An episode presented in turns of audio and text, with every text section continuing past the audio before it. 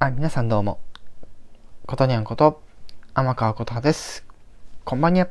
おはよういってことで、早速、違法代の件についてやっていこうと思います。はい、ということで、このディズニーってこう、一括りで話そうとすると、結構、あの、情報量が膨大なんですね。なので、今回ですね、えー、そうですね、こう結構昔の話とかもしたかったんですけど、そうですね。あの、ドリームワークスとの共同だったりだとか、なんか、ディズニーアニメーション、ディズニーの実写とか、えいろいろ種類があるんですけども、今回は、ディズニーのアニメーション、ドリームワークスに干渉していないディズニーの作品ってところでですね、こうだんだんこう、過去の方に行くような、最新の話からだんだん過去に行くような感じでお話をしようかなと思っております。はい、ということで、早速お話の方させていただきたいと思いますが、まずね、これ先日もお話しした通りですね、現在このディズニープラスというデジタル配信のアプリがありましてこのディズニープラスに限らずなんですけどあの他のデジタル配信のサービスをしているところとかでも見れるには見れるんですがそのディズニープラスで限定でデジタル配信してる作品っていうのがですね最近ちょこちょこあったりします。でそこの情報まだ整理できていないのでその部分についてまだちょっとあの整理をさせていただこうかなと思っています。で、今回まず最初にお話しするのは、ですね、21年3月、えー、まあ一応今年見た、えー、ディズニーの作品で、ライアと竜の王国っていうのがあって、まあこれはね、あの、いわゆる主人公であるライアと、作中に登場する、まあ、竜とのね、えー、なんだろうこう関係をを描いたそんな作品なんですけども、まあ、今回ねこうずらーってこうバーってこれ今まであの見た時にバーって言ってバーって話すんじゃなくて今回ですね特にまずあの好きな作品見てきてこれ好きだったなって作品まずあのご紹介します。でその好きな作品でまあ次に出てくるのが、アナと雪の女王ですね。これ、あの、シリーズ2作あります。これは私は結構好きだったんですね。はい。そしてですね、えー、モアナと伝説の海ですね。これ当時、あの、上映された時はですね、インナーワーキングっていうもう一つのこう短編の作品もですね、一緒に上映されたやつなんですけど、あこちらもまたね、あの、好きな作品です。そして、えー、まあ、シュガーラッシュとかも私結構好きなんですよ。うん。で、あの、じゃあ他の作品嫌いなのって言われたらそうでもなくって、まあ、好き、あ、好き、こう、なんだろう、こう、好き嫌いとかっていうニュアンスよりかは、うん、この作品特に好きだなってていうニュアンスで話してるので、あのそこだけ、あの、えー、勘違いしないようにお願いします。はい。で、まあその次に、まあだんだん遡っていくんですけどそう、ですね。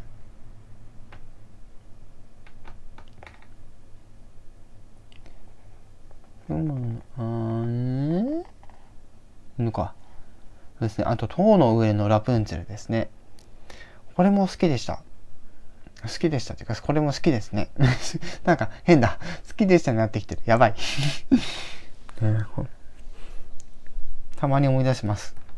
この塔の上のラプンツェル。この日本語のあの声優さん、あの中川翔子さんが、ね、やってるっていう作品で、非常にこう、特徴的なしっかりこあのキャラクターを演じられてたのですごく印象に残ってます今でもでちょっとこれねあの若干マニアックなんですけど「ボルト」っていう作品も好きです。だからこれ当時当時じゃないか。当時よりちょっと先の話なんですけどなんかこ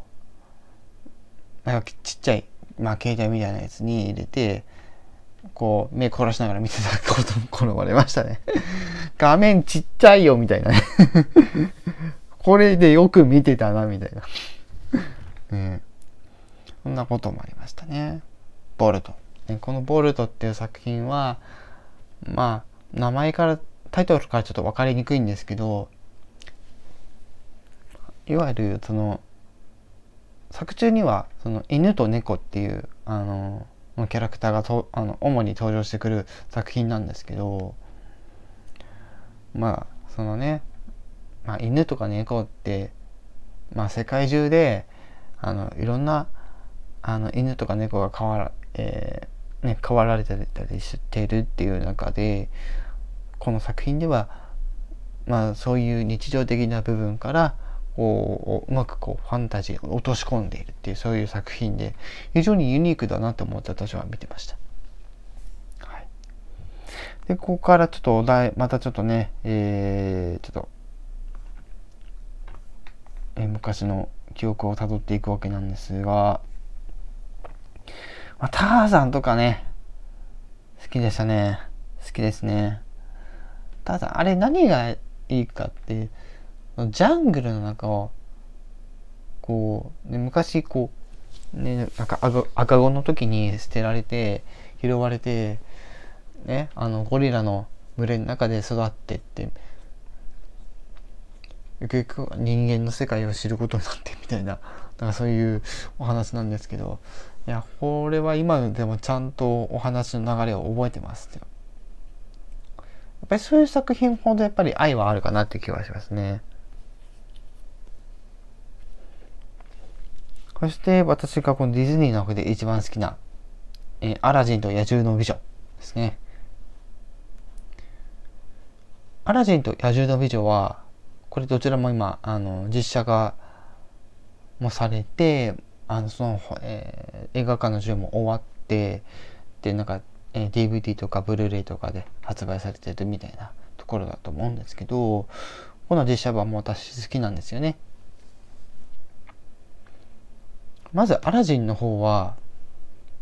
まずアニあの、まあ、美女と野獣とかライオンキングもそうなんですけど自社版ね、うん、こうちゃんとこうあのやっぱり日本って著作権にうるさいんでやっぱり違う少しこう変えてくるんですよね。